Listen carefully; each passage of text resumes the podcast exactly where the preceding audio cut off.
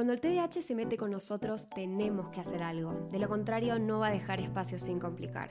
Si te dijeron o crees que tu problema es convivir con el TDAH, sumate a nuestros podcasts. Si bien no hay recetas milagrosas, sí podemos hablar de una vida mejor. Bienvenidos a un episodio más de Espacio TDAH. Hola, Ma, ¿cómo estás? Yo muy bien, Lu, muy bien. Parece que el mes de enero va muy rápido. No sé con cuándo será cuando escuchen esto ustedes, pero se puso muy rápido. Y sí, ya va a ser, es tan rápido que lo van a estar escuchando en febrero. o quién sabe, capaz marzo, no lo sé. No lo sabemos. Che, eh, hablando de que se pasa rápido, em, nada, el, el, otro día estaba respondiendo preguntas y respuestas en mis historias de Instagram y me preguntaron, che, ¿qué onda el, tu proyecto de abogacía, no? Em, y bueno, se está pasando muy rápido, pero en dos meses ya voy a haber renunciado a mi trabajo en el despacho y voy a estar haciendo otra cosa. Wow. Me parece que está buenísimo. Yo te diría abrir, abrirlo un poquito más para que tenga un poco más de contexto, sino aquel que está allá de Lucía se quedó sin trabajo. Sí, sí, sí, sí. Bueno, resulta ser que em, yo iba a estudiar abogacía en Estados Unidos y bueno, y era, era complejo el panorama, la verdad era complejo, tenía que dar muchos exámenes, tenía que hacer un montón de cosas eh, que requerían mucho tiempo y mucho esfuerzo. Y así lo hice, me levantaba a las cinco y media de la mañana para poder estudiar para el examen Estudié un año entero para el examen, lo di tres veces em, y trabajé ocho horas por día full time en un despacho de abogados. O sea, imagínense el esfuerzo, ¿no? Me levantaba muy temprano para por lo menos estudiar dos, tres horas y después trabajar. Yo estaba muy contenta porque yo dije, bueno, esta es la manera en la que yo voy a ayudar, ¿no? Y un poco también pensaba, para serte muy sincera, que si yo no era abogada yo no podía ayudar a un nivel em, grande, ¿no? Porque si yo no tenía esa carrera no lo podía hacer. Y mm, pasando el tiempo, em, un poco apareció mi trastorno obsesivo compulsivo, empeoró mucho mi salud mental, empezó mi ansiedad muy tremenda y me di cuenta que no quiero esto para mí. O sea, necesito tomar una decisión que me haga bien a mí y eso implica no meterme en un lugar que es mega competitivo. A ver, los abogados son de los que tienen las tasas más altas de alcoholismo, de divorcio, de depresión, de suicidio. Eh, y dije, yo no, no puedo con esto ahora, no, no me puedo meter acá. O sea, literal meterme acá sería como, como tirarme de un balcón. Entonces... ¿No puedo o no quiero, Lu? A ver, Em, ambas, ambas. Eh, primero fue el no puedo, ¿no? Así llegué primero. Ese fue como, como mi entrada al pensar, che, me parece que no. Y después, poco a poco, llegó el no quiero. ¿Por qué? Porque me di cuenta que no solo no, no, no sería bueno para mí, sino que yo ayudo un montón desde el lugar donde estoy. ¿no? A veces siempre queremos más, más, más. A veces la sociedad es como que dice, ah, wow, vas a ser abogado, ok, te apruebo vas a hacer como, ¿qué vas a hacer? Eh, ¿Vas a hablar de TDAH en redes sociales? Bueno, no sé, la verdad, qué sé yo. Ojalá tuvieras un título atrás de eso que no sea relaciones internacionales, ¿no? Eh, ¿Te puedo hacer unas preguntas? De verdad, con el tiempo... Perdón. Sí, dale, hace preguntas. esa pregunta que, a ver, allá del otro lado hay alguien que está preguntándose, ¿no? Porque su hijo dejó una carrera o dejó otra, ¿no? O es algún adulto que dejó una carrera y dice, hoy, bueno, bien, esto está bien. Eh, cuando vos recién dijiste no puedo ayudar, ¿vos crees que tenías cuando empezaste con, con tus elecciones, ¿no? De, formación, voy a ser más amplia, ¿tenías en claro cuál era el propósito que vos perseguías? ¿Para qué? El para qué. ¿Estás hablando de mi formación de abogacía? No, de toda tu formación, salir del secundario y pensar en esto. ¿Hubo un claro momento en donde el para qué no, pero ni de casualidad. Yo los. a los 17 años creo que no tenía una idea. Yo siempre, mi para qué siempre fue ayudar a los demás, por eso también estudié relaciones internacionales, porque me interesaban mucho los conflictos globales, trabajé con refugiados en la ONU, o sea, como que ese siempre fue mi, mi, nicho, ¿no? Eh, hacer algo que es trabajo de justicia social, de ayudar a los demás que no tienen voz, etc. Em, así también terminé en Espacio TDH y así también terminé trabajando en este despacho. Entonces sí me doy cuenta que sí tenía ese para qué. Solamente que pensaba que ese para qué lo podía solamente encontrar de una sola manera y esa manera era muy perjudicial para mí. Me parece muy interesante porque por ahí una de las cosas que hay en estas decisiones es la influencia externa, ¿no? O sea, a ver, yo puedo pensar qué es lo que te dice alguien desde escuchar tu, tu relato y dice, ah, pero vos porque podés pagar eh, esos exámenes o pudiste hacerlo, ¿no? O sea, eh, qué manera tan desordenada de manejar tu dinero, ¿no? O sea, a ver, ¿qué, qué, qué sentís vos frente a esa decisión que implica costos, ¿no es cierto? Vos pagaste por adelantado. A ver, el costo, el costo fue enorme, enorme, o sea, no te voy a decir el número, pero fue enorme. Y no solamente fue el costo económico, que para mí es un costo, pero no, o sea, el costo del tiempo. Yo estudié un año para este examen. Nivel, el día que me casé, yo estudié para el examen. El día que me casé. No solamente eso, tuve que hasta viajar a Estados Unidos una de las veces para ir a dar el examen. Em, fue, o sea, fue un montón para mí el costo. Pero ¿sabes qué pasa? Lo contrasté con el costo que iba a tener en mi salud mental y en mi vida y en mi desarrollo. Y dije, ¿sabes qué? Si yo voy a la facultad, ¿no? Y empiezo, son tres años de estudio, después seis meses de, entre que me dan mi licencia porque tengo que dar otro examen después de ir a estudiar, no es como en Argentina que te recibís si sos abogado, tenés que dar un examen para el título. Y una vez que haces eso, recién puedes empezar a trabajar. Y yo dije, yo no quiero gastar todos mis veintes en, estudiar, estudiar, estudiar. Tengo ganas de viajar, tengo ganas de vivir mi vida más relajada. Eh, y para mí fue eso, ¿no? Y me hizo acordar mucho a lo que vos siempre le preguntás a las personas cuando te dicen no sé qué estudiar. Es cómo te querés ver, cómo te, cómo te querés imaginar. Y yo no me quiero imaginar en esa vida, definitivamente no. Tengo ganas de estar en mi casa, quiero trabajar cada día menos y quiero estar muy enfocada en lo que a mí me hace feliz. No quiero trabajar para nadie más, no quiero trabajar para los sueños de nadie más, quiero trabajar para mis sueños. Y la verdad es que creo que estoy muy lista para tirarme la pileta al abismo y decir, bueno, listo, vamos a hacerlo. Yo acá no porque estemos en un espacio donde hay público, pero a mí me enorgullece esa decisión, porque creo que muchas veces eh, en algún momento decimos, bueno, ya que estoy, si hice esto hasta acá, ¿no? O la cantidad de inversión que puse, ¿no? Pero ya lo hablamos en algún momento y creo que vos también te acordás, lo hablamos no hace mucho, que con el colposcopio en la mano, con un consultorio ya instalado, ¿sí? Listo, le faltaba poner la camilla y el colposcopio eh, cambié, pero no cambié de consultorio, cambié de carrera.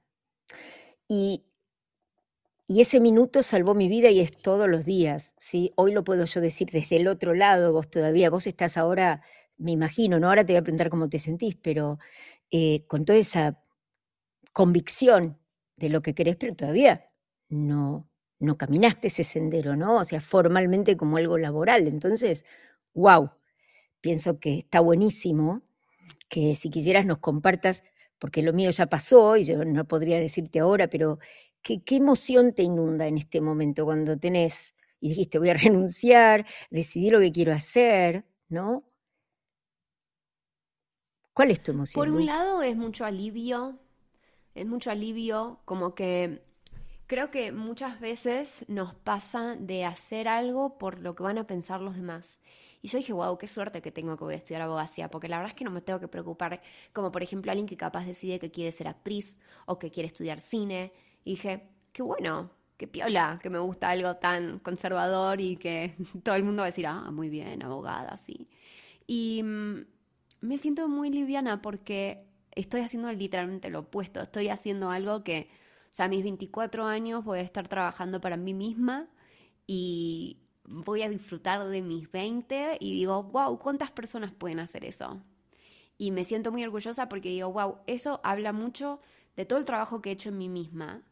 Porque lo primero es escuchar a mi cuerpo, decir, che, esto abogacía no es para mí. No solamente porque me doy cuenta que ya no lo quiero, sino porque no le va a hacer bien a mi cuerpo. Y lo único que yo necesito realmente es sentirme mejor.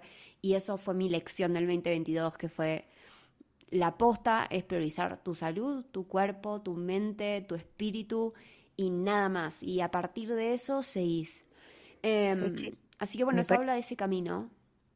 Me parece re lindo, y perdón que justo te iba a hacer esta aclaración. Vos dijiste escuchar nuestro cuerpo, ¿viste? Escuchar nuestro cuerpo porque es un sensor. Es como cuando alguien dice, es que no estoy durmiendo y va al médico y le pone una pastillita, pero no le preguntó qué le pasa porque a lo mejor está preocupado por algo, piensa en eso a la noche, no se puede... A ver, en realidad es, escuchemos qué, qué es lo que genera esa modificación, ¿no?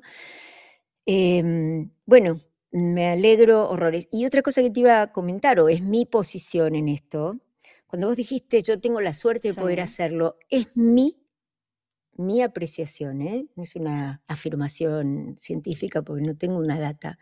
Yo creo que todos podemos hacerlo. Eh, hace poco escuchaba a alguien que había vivido en una casilla de tierra y que está ahora de, no sé, agregado cultural en Londres, hizo carrera diplomática. Obviamente otro que es colegio bilingüe. A ver, yo creo que hay algo que tiene que ver con nosotros, eh, que cuando es claro, no quiere decir que lo tengamos todos, que no, no es el entorno el que te va a decir que no. Solemos ser nosotros los que nos decimos que no. No puedo. No, a ver, me corrijo. Lo que quise decir fue, tengo la suerte de animarme a hacerlo. A eso, a eso era lo que, lo que iba con, che, tengo la suerte de poder hacerlo porque tengo esas herramientas, ¿no? Porque me animo a hacerlo. No es que vos no lo puedas hacer, obvio. Y, yo te diría, ¿no? Si estás escuchando, si sos mamá o papá o lo que fuere, yo digo esa confianza cuando una persona quiere pegar el salto. Y yo le digo, si alguno vio una película de Batman, que por supuesto no voy a saber qué película de Batman, es una en donde él está dentro de una cueva, un pozo, no sé si sabes cuál es, Batman, no sé qué número. Y hay varias personas abajo, la vamos a poner, yo te voy a buscar eso y la vas a poner abajo del link, en donde todos saltan para salir y se atan de una soga. Se atan de una soga, porque claro, tienen que pegar un saltazo al vacío y obviamente nada, no pueden hacerlo, ¿no? Y el único que salta es Batman cuando lo hace sin atarse. Entonces, creo que ese es un símbolo muy importante. Em, yo siempre digo que nunca está el momento ideal para tomar la decisión, no hay nunca un momento perfecto, no vas a tener todo lo que necesitas que te dé garantías, porque si, si vos tuvieras todo eso ya no harías un cambio. El cambio implica un riesgo, el cambio implica abrirte de esa zona de confort, implica, a ver, hay viento fuerte, sí, agarrate, pero si es lo que querés, si es lo que vos querés, hasta vas a disfrutar ese desafío, ¿no? Pasa que creo que tenemos esa sensación de que entendemos como ciertas cuestiones que nos van a garantizar la felicidad. Es decir, si tu hijo estudia una carrera de grado que va a ser, no sé, abogacía, arquitectura, esto, esto está bien. Ahora, si tu hijo estudia teatro o estudia eh, arte dramático o estudia letras, bueno, no, esas no.